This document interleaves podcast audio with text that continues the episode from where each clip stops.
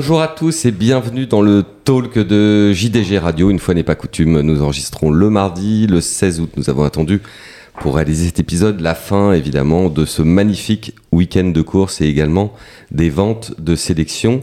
Arcana, nous recevons aujourd'hui précisément en relation avec la vente, mais également avec la piste, comme on le verra tout à l'heure, Benoît Geffroy. Bonjour Benoît. Bonjour à tous. Et autour de la table également, Adeline Gombeau. Bonjour. Et Adrien Cugnas. Bonjour.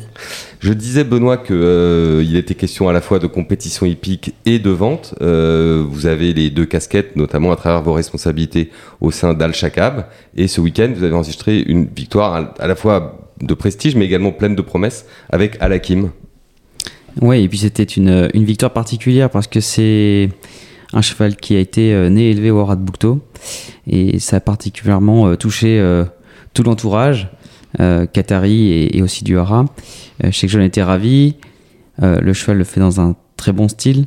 On avait beaucoup d'attentes dans le Jockey Club. Il nous avait un petit peu déçus parce qu'il s'était retrouvé très loin en faisant une, belle ligne droite pour finir.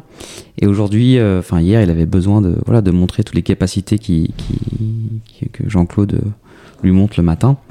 Euh, donc maintenant, euh, voilà, il est bien rentré et, on espère pouvoir viser euh, l'arc de triomphe directement. À son sujet, d'ailleurs, son entraîneur Jean-Claude Rouget disait qu'il allait changer sa manière de faire les choses et que probablement il irait directement avec lui sur l'arc.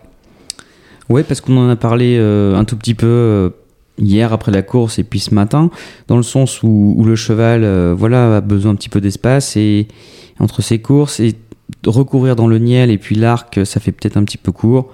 Il trouvait que les 7 semaines étaient, étaient parfaites pour, euh, pour pouvoir le préparer et, viser l'arc directement en espérant qu'on ait du terrain euh, à sa convenance, qui préfère quand même le terrain euh, rapide. Pour un propriétaire comme le vôtre, le Cheikh Johan Altani, qui est également au sein de la famille sponsor à travers le, Qatar Racing Equestrian Club de l'Arc de Triomphe, c'est tout sauf, je dirais, quelque chose de banal de, de courir à l'arc et de pouvoir avoir un cheval qui ait une chance. Ah, c'est très très important. Euh, pour Cheikh Johan, euh, il y a des objectifs dans l'année où il espère avoir des partants, bien sûr, euh, à Goodwood, où il sponsorise, pendant le meeting de Deauville, où d'habitude il arrive à, se libérer et venir.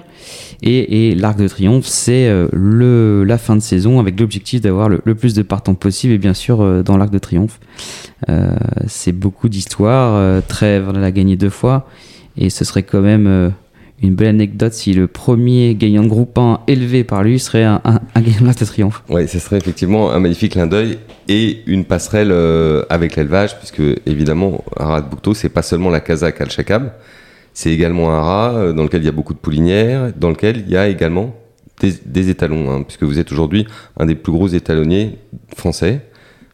Oui, alors le Boucteau aujourd'hui, c'est deux, sites. C'est en premier lieu euh, le site de Clarbec euh, où il y a environ 80 hectares dédiés pour les chevaux.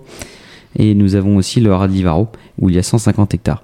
Euh, c'est à peu près une soixantaine de juments qui, sont bah, à saillir à l'étranger aux étalons prouvés et puis à, nos étalons ici en France. on avait 9 étalons actifs cette année qui ont fait un peu plus de 880 juments, ce qui représente 1400 sauts. Donc on s'est voyé en termes de, logistique. Euh. c'est une sacrée logistique. Voilà, et, voilà, c'est important pour Cheikh Johan parce qu'il aime avoir ses étalons euh, ici au Hard Bouctou. Donc Alakim est, est certainement un, bon, un bon prospect. Euh, donc voilà, si la boucle serait bouclée, si, si on pouvait l'avoir élevé, gagner groupe 1 et, le mettre à Bouctou. Parce que dans votre roster d'étalons, beaucoup ont porté la casaque du chèque, pas tous, mais beaucoup ont porté la casaque du chèque. Oui, c'est bah, tous les succès qu'on a réussi à avoir au, fil des années euh, qui ont fait qu'on avait euh, stationné ces étalons-là au Hara. Et puis on s'est un petit peu ouvert parce qu'on s'est rendu compte que ben, c'est difficile hein, d'avoir des bons chevaux. Et dans, dans cette politique de, j'allais dire, de d'être plus ouvert et on a recruté Romanized euh, qui nous a permis voilà, de rentrer un cheval de groupe 1 attractif euh, pour, pour les éleveurs français. Et le but dans le futur c'est certainement de, d'en avoir de plus en plus d'essayer de faire des partenariats. On a 14 box on a toute une équipe en place euh, administrative commerciale les étalonniers. Donc voilà on, on, est vraiment ouvert pour, pour plus de business en France et on en a besoin parce que on commençait il faut rentrer des jeunes étalons tous les ans. Ils marchent pas tous donc il faut qu'on recrute effectivement, mais c'est comme ça qu'on a aussi des bonnes surprises, comme on a vu au cours des dernières années, que ce soit avec un Le Havre qui avait ouvert le bal, qui n'était pas forcément fils de Nevers, celui qu'on attendait euh, au tout premier plan, euh, Siouni, euh, euh, Bassett, c'était parfois ça pouvait être partiellement des outsiders. Mais c'est exactement ça, c'est-à-dire que vous pouvez avoir. moi, j'ai travaillé pour Darley pendant 5 ans avant ça, et on- c'était à l'époque où il y avait, j'allais dire, des Dubai Destination, Fantastic Light, Chamardal, Dubaoui qui, qui rentraient étalons, et puis on a eu des Sulamani, euh, qui étaient des super cheveux de course et qui ont déçu, mais à côté de ça, du Baoui, personne n'en voulait, et c'est devenu le super étalon. Donc c'est une question de nombre et, de chance. Donc si on arrive à rentrer tous les ans un ou deux, et voire plus avec euh, bien sûr tous mes collègues étalonniers, on aura plus de chances en France d'en trouver un. Oui, Duba, oui, on le rappelait d'ailleurs, Adrien, dans un de vos comptes rendus des, ventes, euh, sa première génération à Deauville avait fait une moyenne de 90 000 euros. Ça laisse rêveur quand on voit les prix que, ces produits atteignent aujourd'hui. Oui, exactement. Et, euh, c'est vrai que l'immense difficulté, c'est que si on veut. Aux ventes, euh, il faut pas confondre marge et, chiffre d'affaires. Et c'est vrai que typiquement, euh, les chevaux sur lesquels les éleveurs ont tendance, je pense, à gagner de l'argent, c'est les chevaux qui sont juste sur la montante. Donc les étalons, euh, ben là, typiquement, Wooton Bassett, en étant un saut qualitatif, il, il a fait gagner de l'argent aux éleveurs français. Je vois typiquement. Typiquement, Benoît très bien vendu une fille de Bouton Bassett. C'est un cheval qui a vraiment euh, euh, beaucoup fait pour la trésorerie des éleveurs français ces dernières années. C'est vrai qu'après, une fois qu'ils sont au top du top, qu'ils sont au-delà des 150 000, 200 000, il faut vraiment pas se tromper euh, quand vous les vendez parce que le moindre souci qui fait que le cheval est, dévalué, vous couvrez même pas le prix de seuil. Donc c'est très très dur, je trouve, le, bon choix du, du bon étalon d'un point de vue commercial. Il faut vraiment être dans, vraiment être dans la bonne foulée. Quoi. Bon, Adeline, euh, Adrien nous a offert la transition toute trouvée sans même qu'on ait besoin de, l'offrir à Benoît. Benoît, vous étiez aussi, vous, vendeur, euh, lors de ces ventes d'août.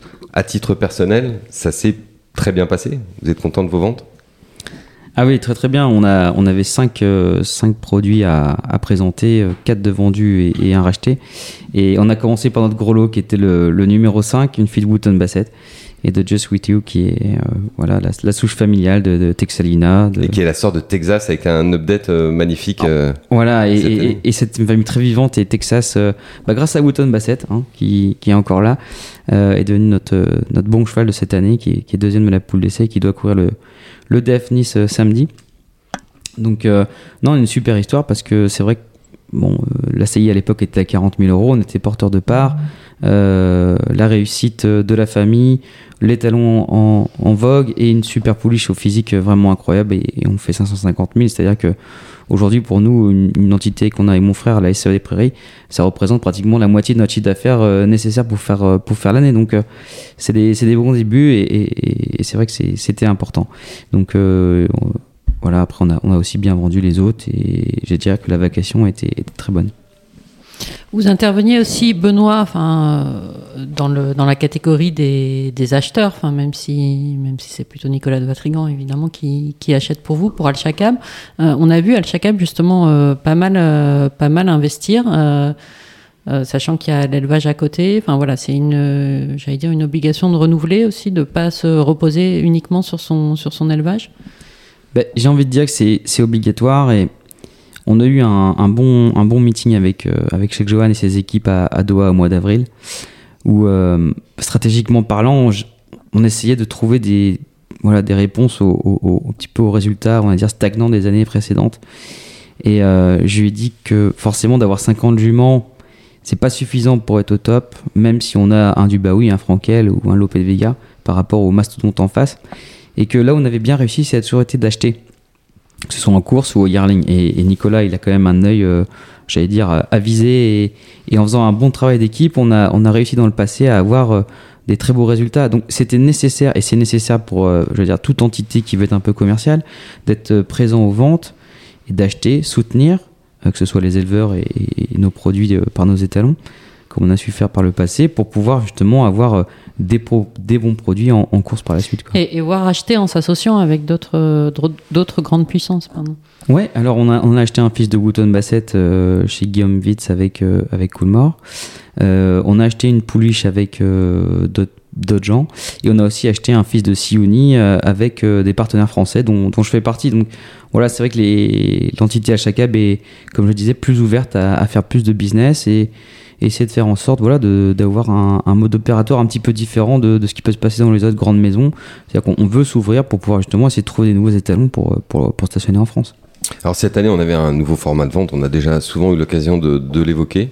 Quelle est, vous, votre opinion, justement? Quels sont les plus, les moins, euh, euh, je dirais, de manière globale sur ce qu'on a vu autour du ring pendant, pendant trois jours? Moi, j'ai trouvé que le, le format est vraiment bien dans le sens où tout le monde arrive en tant que vendeur, tout le monde arrive au, même moment, les chevaux sont sur place, ont le temps de s'adapter, euh, font, je trouvais, des meilleurs shows. Euh, et puis pour les acheteurs, et en ayant parlé pour, avec plusieurs agents, ils ont trouvé aussi le format de, de qualité pour pouvoir voilà, avoir le temps de bien regarder tous les chevaux.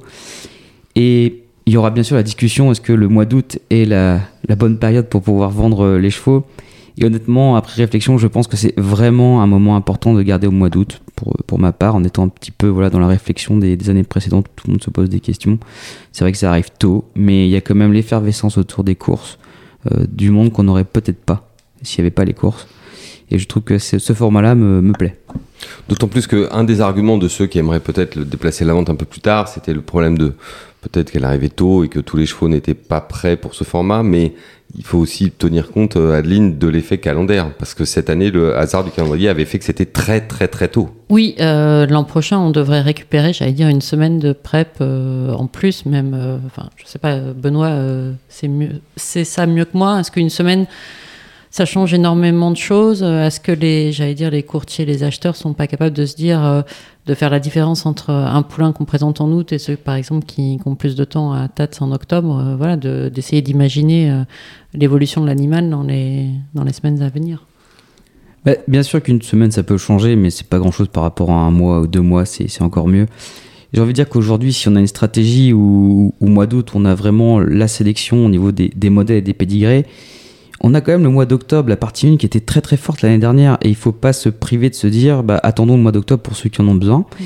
Mais vous avez des, des, poulains qui sont nés au mois d'avril, qui sont matures, déjà, euh, ils sont plus précoces que les autres et qui sont capables de venir, et puis d'autres qui ont juste besoin euh, d'attendre octobre. Et je pense que le marché d'octobre était très fort l'année dernière, et il faut juste stratégiquement voir comment, euh, comment vous placez vos poulains. Et je suis persuadé quand même que la vente d'août doit rester en route pour ma part aujourd'hui en ayant vécu ce qu'on a vécu cette ouais. semaine. Et, je voilà. pense que oui, vous n'êtes pas le seul à y, à, à, à, oh là là, je suis fatiguée, pardon, à le penser. On a un courtier important comme Oliver Saint Laurent qui a, qui a, encore acheté dans les gros prix hier, qui, qui nous a dit oui, j'ai entendu dire que certains vendeurs voulaient décaler cette vente euh, en septembre. Il, ne faut pas le faire, il faut la garder en août, euh, sinon vous allez vous priver de, de, gens, notamment comme moi. Il était présent avec Fosinas pour. Et, et d'autres, parmi les grands courtiers, je pense à Anthony Stroud, qui évidemment viendrait quelle que soit la date, puisque de toute façon, il faut y acheter un certain cette catégorie de chevaux, c'est pas la date qui est décisive. Mais il me disait quand on discutait que c'est vrai que ils sont très heureux en France, enfin quand ils viennent au mois d'août, je veux dire Deauville, c'est spécial. Et moi j'ai trouvé Benoît, je sais pas ce que vous en avez pensé, mais qu'il y avait, alors peut-être parce qu'on est dans les années post-Covid, peut-être parce que le temps était magnifique, mais j'ai trouvé qu'il y avait une ambiance qui était formidable qu'on n'avait pas vécue de, depuis longtemps. Ah, exactement, c'est vraiment le, ressenti qu'on qu a eu aussi, et puis avec toute l'équipe c'est vraiment une, ferveur qu'on ressent très peu avant avant avant des ventes. Et Deauville reste Deauville, un petit peu comme Saratoga aux États-Unis, et c'est un peu plus festif. C'est vraiment une vente plus boutique. Mais, euh, mais ça a marché, donc euh, à mon avis, il faut continuer. Et puis économiquement, moi, je ne je, je sais pas ce que vous en pensez, Adrien, mais le, le, fait que cette vente soit la première grande vente de sélection européenne, ça a aussi un avantage en termes d'investissement, parce que ça fait plusieurs mois que des yearlings n'ont pas été présentés, des bons yearlings sur un ring. Il y a une attente, enfin, il y a comment dire, une, une forme d'excitation, d'énervement, ouais. il y a un appétit qui est aiguisé euh, chez les acheteurs. Et chez les journalistes aussi. non, oui, non, je suis, tout, je suis absolument, je suis tout à fait d'accord. Et après, maintenant, la grande question, c'est aussi quelles vont être les conséquences euh, On voit un appétit très fort euh, là, enfin tous les indicateurs sont dans le vert euh, pour ce qui est le haut de gamme, voire le très très haut de gamme. On, s'adresse à un marché mondial du pur sang. Hein. Mais du coup, ça sera intéressant de voir quelles vont être les conséquences sur la vente de septembre et celle d'octobre, où on est un peu plus euh, avec des vendeurs français et, des, acheteurs français, même s'il y a des gens du monde entier. Mais là, c'est vrai que c'est euh, moi ce que je pense que qui va être intéressant parce que quand même c'est c'est aussi euh, les ventes aujourd'hui, on voit que ça ça parle à une base d'éleveurs de plus en plus large. Enfin, je veux dire, ça coûte de plus en plus cher de produire, mais de plus en plus de gens sont vendeurs. Arcana n'ont jamais eu autant de gens qui voulaient vendre. On voit des gens qui avant typiquement auraient été éleveurs propriétaires comme Yeguala Centurion, Ara Voltaire, Xavier Marie. Oui, Saint-Père ou Ils rentrent dans le marché, direct, ils vendent. Mm. Enfin, c'est typiquement voilà, le genre de gens qui n'ont pas besoin des chevaux euh, pour, euh, comme activité professionnelle. Mais aujourd'hui, je pense que vraiment, le fait d'être vendeur et vendeur de yearling, c'est quelque chose qui est vraiment devenu euh, euh, une étape incontournable du, du, circuit économique. On en a eu un exemple encore avec Edward de Rothschild, qui, est, qui était vendeur à 750 000 euros. Pour lui, c'est quand même assez rare que, que, que, lui soit dans la position du vendeur. Normalement, c'est le propriétaire éleveur traditionnel euh, qui n'a pas de raison de passer par les ventes.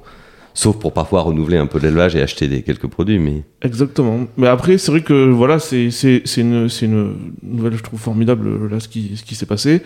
Et, mais c'est voilà, c'est juste la, première étape, comme vous disiez, du circuit des ventes européens. Et, et aussi, voilà, ça, maintenant, je pense que maintenant l'équipe d'Arcana, oui, là, ils partaient tous euh, en inspection euh, une heure après la fin de la réunion du syndicat des éleveurs. Et c'est vrai que tout le monde regarde maintenant, c'est un petit peu le, le propre des courses et d'élevage. C'est que je pense que les gens se reposent pas trop. Vous avez fini une vente, vous pensez à la suivante. Et, maintenant, mais voilà, il faut qu'aussi il y ait des chevaux pour euh, remplir les box des entraîneurs français parce que c'est quand même le, le, pendant un peu faible. Euh, je trouve l'entraînement qui est le plus en difficulté économique actuellement dans, dans notre univers. Élever, c'est très dur, mais économiquement, je trouve l'entraînement souffre souffre beaucoup et c'est avec tout ce qui est lié avec les, les partants. Donc c'est vrai que ça va être capital aussi de voir les, la vente aux Arus et les deux ventes Arcana à venir pour, euh, pour tout, et puis au final pour les partants, pour le PMU et pour le reste. Oui, là Adeline, le calendrier s'enchaîne, euh, va s'enchaîner de manière rapide et ça ne cessera plus jusqu'au mois de décembre. Hein. Là on va on avoir... se creuse la tête au niveau des euh, plannings. Nos amis d'Osarus à la fin du, du, mois d'août, on va avoir effectivement BBAG en Allemagne, on va avoir la vente de septembre. On revient ici le 8 et 9 septembre. On revient le 8 et 9, donc ça, après ça n'arrête plus. Hein. Il y aura l'Angleterre évidemment, il y aura l'Irlande. C'est euh, bon. Bon, Benoît, vous, prenez systématiquement l'avion? Vous allez voir tout ce qui tout ce qui se passe à l'étranger également sur les ventes? Alors, ce qui est sûr, c'est que entre septembre, octobre, novembre jusqu'à mi-décembre, je vois pas beaucoup ma famille. Euh, c'est sûr que là, septembre, en général, on a, on a un tout petit break parce que je fais pas Kinland et, on, on, a 15 jours où là on. Oui, j'oubliais, vous avez raison de le rappeler, j'oubliais Kinland, quand même la plus grande vente de Yearling du monde. Hein, c'est assez fou, 5000 chevaux qui passent sur le ring. Euh, ouais, et celle-là, celle je, je, je la fais pas, donc euh, j'ai mes 15 jours de répit la fin septembre. Mais c'est vrai qu'après, entre, entre l'arc euh, Book One, Book Two Tats, et puis on revient octobre ici. Breeders' Cup euh, et puis on rattaque euh, avec Goffs novembre ici, euh, Tats et voilà on est on est arrivé mi-décembre donc ça va très très vite. Mais non on essaie de faire le plus possible. Ce qu'il faut c'est, je pense qu'il faut il faut énormément voyager, c'est c'est hyper important et je dis ça à énormément de jeunes qui peuvent nous écouter. C'est le fait de, de, de, voyager même si on n'est pas forcément acheteur et d'aller aux ventes, d'aller aux courses, ça permet de rencontrer du monde, ça permet de faire des contacts. Ça permet aussi de voir ce qui se passe. Ça permet de voir des états de première production, de se faire une idée, euh, de voir des sœurs, des frères d'eux qu'on pourrait peut-être acheter à Deauville. C'est-à-dire qu'il faut, il faut voyager et il faut, il faut le faire intelligemment et, tout le temps. J'ai une question, comme on disait à l'époque, à 1000 balles, mais là on va dire à 1000 euros pour vous. Euh, une des tendances de ces dernières années, ça a été à nouveau en France de la syndication des talons. On sait que pendant quelques années, avec les problèmes fiscaux qu'il y avait eu il y a une trentaine d'années, ça s'était un peu tari. Et puis là, c'est revenu. Est-ce que vous conseillez à un éleveur d'essayer à chaque fois de s'associer en syndication ou est-ce que, comme le font certains, il vaut mieux rester en dehors et choisir ses, ses, à la pièce? Quel, est votre conseil sur ce sujet euh? Eh ben moi je pense que si il y a un étalon qui est en syndication et qu'on l'aime, il faut acheter une part. Parce que du coup on va avoir les fruits des bénéfices de ce que le cheval aura produit en ayant sailli 100 ou plus juments. Que si vous avez une seule jument et que vous allez à l'étalon, et l'étalon devient très bon, vous n'aurez pas les fruits de cet étalon-là. Donc si vous l'aimez vraiment, il faut y aller. Ensuite, d'acheter tout, bon, c'est pas forcément possible pour tout le monde, mais euh, je, trouve que c'est important aussi parce qu'on se plaint des fois de pas avoir assez d'étalons en France, etc. Mais si on collectivement on arrive à investir ensemble et puis qu'on met un tout petit peu de billes euh, dans différents euh, étalons, bah voilà, on a plus de chances de sortir un. Hmm. Adeline, vous vouliez parler puisque aujourd'hui c'était l'assemblée générale de la Fédération des éleveurs. Oui, on a mis nos réveils euh, à l'heure, en tout cas euh, trop tôt, trop tôt pour venir. euh, Mais pour une réunion passionnante, hein. Oui, oui, comme qui a, qui a toujours, de, duré. très, de euh, très bon niveau. hein. et- Enfin voilà, qui a fini vers euh, midi et demi avec beaucoup d'interventions euh, extérieures. Euh, Benoît, vous faites partie de, vous êtes membre de la fédération euh, des éleveurs, vous êtes même au bureau. Voilà. Euh, alors vous nous disiez que vous conseillez aux jeunes de, de voyager. Est-ce que vous les, est-ce que vous leur conseillez aussi de s'impliquer dans, dans l'institution via la fédération des éleveurs? Bah, c'est le- gros problème, j'allais dire, de, de, la filière. C'est qu'on a des jeunes qui sont à s'installer, des jeunes entraîneurs, des jeunes éleveurs. Du côté éleveur, de ce que je peux dire, c'est qu'on a un manque de participation au niveau, j'allais dire, de la fédération ou en politique en général. Alors Nicolas Chambure, moi, Sylvain Martin, Nicolas Vatrigan euh, et d'autres, on, on rejoint la fédération aux, dernières élections. Mais on, on voit qu'il y a quand même un petit peu un, un manque d'enthousiasme de la part des jeunes de, voilà, de, de faire de la politique et, et de s'impliquer parce que c'est des problèmes de tous les jours en fait qu'il faut Et régler. pourtant, c'est l'intérêt collectif là qu'on défend. Exactement. Et je pense qu'il y a besoin, euh, s'ils m'écoutent, de, ben, de faire en sorte qu'ils qu'ils- qu'ils joignent l'idée et qu'ils qu'ils nous rejoignent à, à la fédération. Parce que j'allais dire, Loïc Manivet et, et son équipe sont pas éternels. Euh, Il y a quand même euh, une génération qui arrive, qui s'est installée. C'est bien sûr beaucoup de travail, beaucoup d'heures pour, pour, pour, bah, pour lancer sa boutique et être sûr que voilà, les clients sont satisfaits, que les chevaux soient bien. Mais en même temps, il faut aussi être capable de, s'investir dans, bah, dans la fédération ou dans d'autres associations. hein. Mais, mais c'est important parce qu'il faut qu'on puisse remonter les problèmes à, à- à France Gallo et, et pouvoir sortir euh, voilà, de toutes ces issues. Et si on n'est pas dans les associations, bah, on peut pas le faire en fait. Quand, quand on a préparé cette émission ensemble, vous nous parliez de l'exemple de John Messara, qui est le plus grand éleveur euh, australien, qui a énormément d'activités, qui a un très très très très gros business à faire tourner. Et malgré tout, il a accepté de prendre la présidence des éleveurs pendant plusieurs années, parce qu'il trouvait que c'est ça, ce que vous nous disiez, que c'était hyper important de s'investir quand on est euh, acteur d'un d'un univers. Ouais, John Messera est une personne incroyable. J'ai passé trois jours avec lui en, Australie et c'est vrai qu'il a une présence, il est, il est vraiment de l'avant et il m'expliquait que quand, quand on a un rat, quand on fait partie de l'industrie des courses, qu'on soit à petit niveau ou à grand niveau, il faut s'investir dans sa filière au maximum pour justement la faire évoluer. Et c'est-à-dire que c'est- hyper important aussi d'être bien structuré. C'est-à-dire qu'aujourd'hui, peut-être en France, on n'est pas encore assez structuré comme peuvent être d'autres pays. Et c'est certainement des, fondations à recréer à la fédération pour euh, voilà, essayer d'attirer plus de jeunes, que ce soit mieux structuré. Parce qu'en fait, le rôle d'un le, le rôle d'un- élu euh, dans une fédération comme ça, c'est d'apporter, de partager son expérience, d'apporter ses idées, mais pas forcément d'être l'opérationnel qui, qui va mettre en action euh, euh, l'idée qui a été retenue par les élus, quoi. Non, mais c'est exactement ce qu'on ce qu'on se disait, c'est qu'aujourd'hui, avec, euh, avec les jeunes qui sont très occupés dans, leur, euh, dans leurs affaires, c'est essayer de faire en sorte qu'on ait euh, voilà, une association qui soit capable d'avoir du monde autour de la table pour justement débattre et, des sujets différents et, ensuite qu'il y, ait- qu'il y ait une équipe qui soit active, un petit peu comme peut être le Conseil des chevaux de Normandie. J'ai trouvé que c'était une, équipe très active et très bien faite. Donc euh, voilà, à, à l'étranger, ils font ça aussi très bien et il y a peut-être euh, moyen d'améliorer ça et ce qui fera que les jeunes vont, vont venir. Voilà, c'est, il faut qu'on ait des jeunes dans, dans cette association. Adrien, une dernière question pour Benoît. C'était plutôt euh, un conseil de lecture.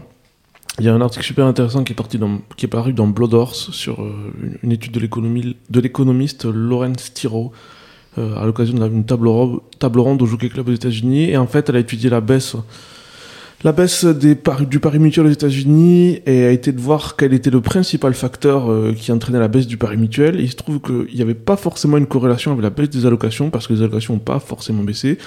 Et la corrélation la plus forte qu'elle a trouvée pour l'instant dans son travail, c'était la baisse du nombre de naissances qui avait, c'était le, qui le plus fort impact sur la baisse des enjeux. Et ce que je voudrais dire, parce qu'il y a une tentation souvent en France de, des gens de dire ah oui mais les éleveurs ils se gavent etc. Mais en fait la réalité c'est que parmi les gens qui ont le plus de chevaux d'entraînement ou le plus d'associations en ce moment de, sur les chevaux d'entraînement, il y a les éleveurs. Et la santé économique d'une vente euh, comme celle de la vendoute est directement liée à leur capacité à avoir des chevaux d'entraînement et à réinvestir euh, et à participer à l'économie des courses. Donc en fait, quelle que soit la taille de son implication et la catégorie dans laquelle on, navigue dans les courses, c'est super important que les ventes se passent bien parce que quand ça se passe bien, ça a des impacts positifs sur l'ensemble de l'écosystème, pas, sur, pas seulement sur, euh, sur le, le haut de la pyramide. Et quand ça se passe mal, en fait, les ventes, ça a des impacts négatifs sur l'ensemble de l'écosystème, euh, y compris sur les enjeux PMU au final.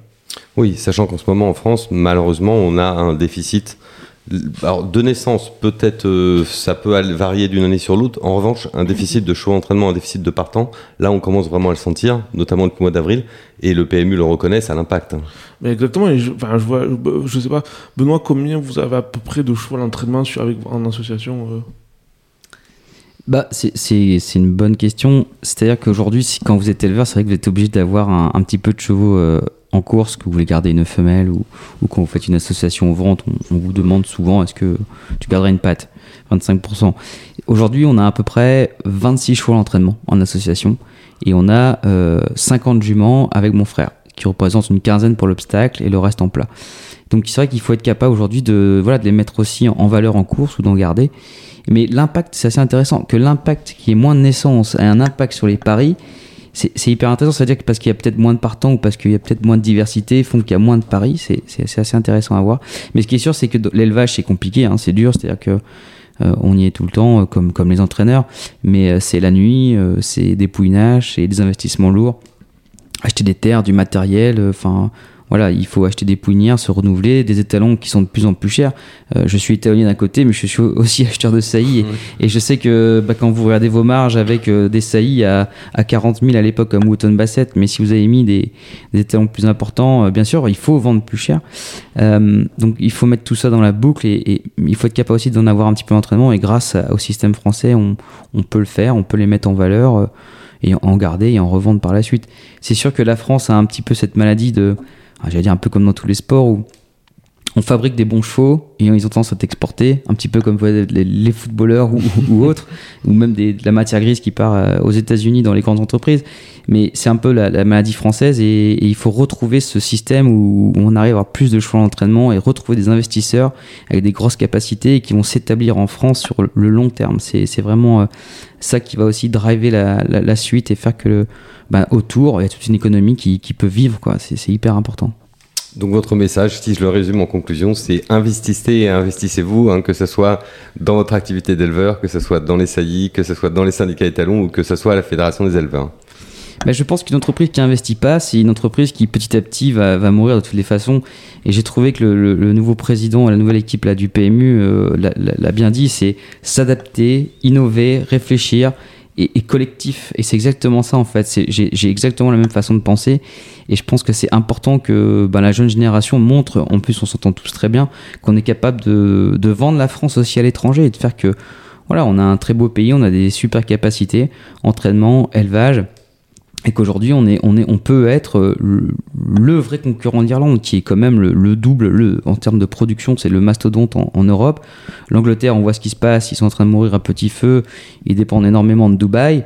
Voilà à nous aujourd'hui de prendre le relais en ayant plein de jeunes et, et voilà et de voyager et de montrer qu'on a toutes les capacités en France pour pour faire du top Merci beaucoup Benoît, c'était très sympa de, de vous avoir autour de ce micro. Adeline, ce soir dans Jour de Galop, je dis ce soir, hein, je rappelle que nous sommes le mardi 16 août, nous retrouvons un compte-rendu que vous allez nous préparer, très complet, Oui, de sur la les réunion de la différentes euh, interventions au cours de cet AG. euh, Parce qu'était présent le nouveau président du PMU, sa directrice générale, le président de France Gallo, le directeur général de France Gallo, le président évidemment de la Fédération des éleveurs, les responsables des différentes commissions. Il y avait vraiment beaucoup de... euh, et j'oubliais le patron d'Equidia, Mm. euh, beaucoup de personnes euh, qui avaient des choses intéressantes à... Et beaucoup de questions ont émergé de la salle aussi. Très bien, on attend ça avec impatience. Mon cher Adrien, vous, on vous retrouve également à partir de ce soir, jour de galop, sur une analyse en plusieurs épisodes de la vente d'août, parce qu'évidemment, on attend maintenant que les, les, les faits bruts sont parus, on attend de, de savoir un petit peu ce qu'il y a derrière. C'est tout à fait ça. Bon, vous avez déjà en tête euh, votre plan de travail? Euh, oui, depuis quelques heures. C'est parfait. Merci à tous euh, pour votre fidélité euh, autour de, de cette table, autour de ce podcast. On vous donne rendez-vous la semaine prochaine pour un nouvel épisode du Talk de JDG Radio, toujours en direct de Deauville. D'ici là, portez-vous bien.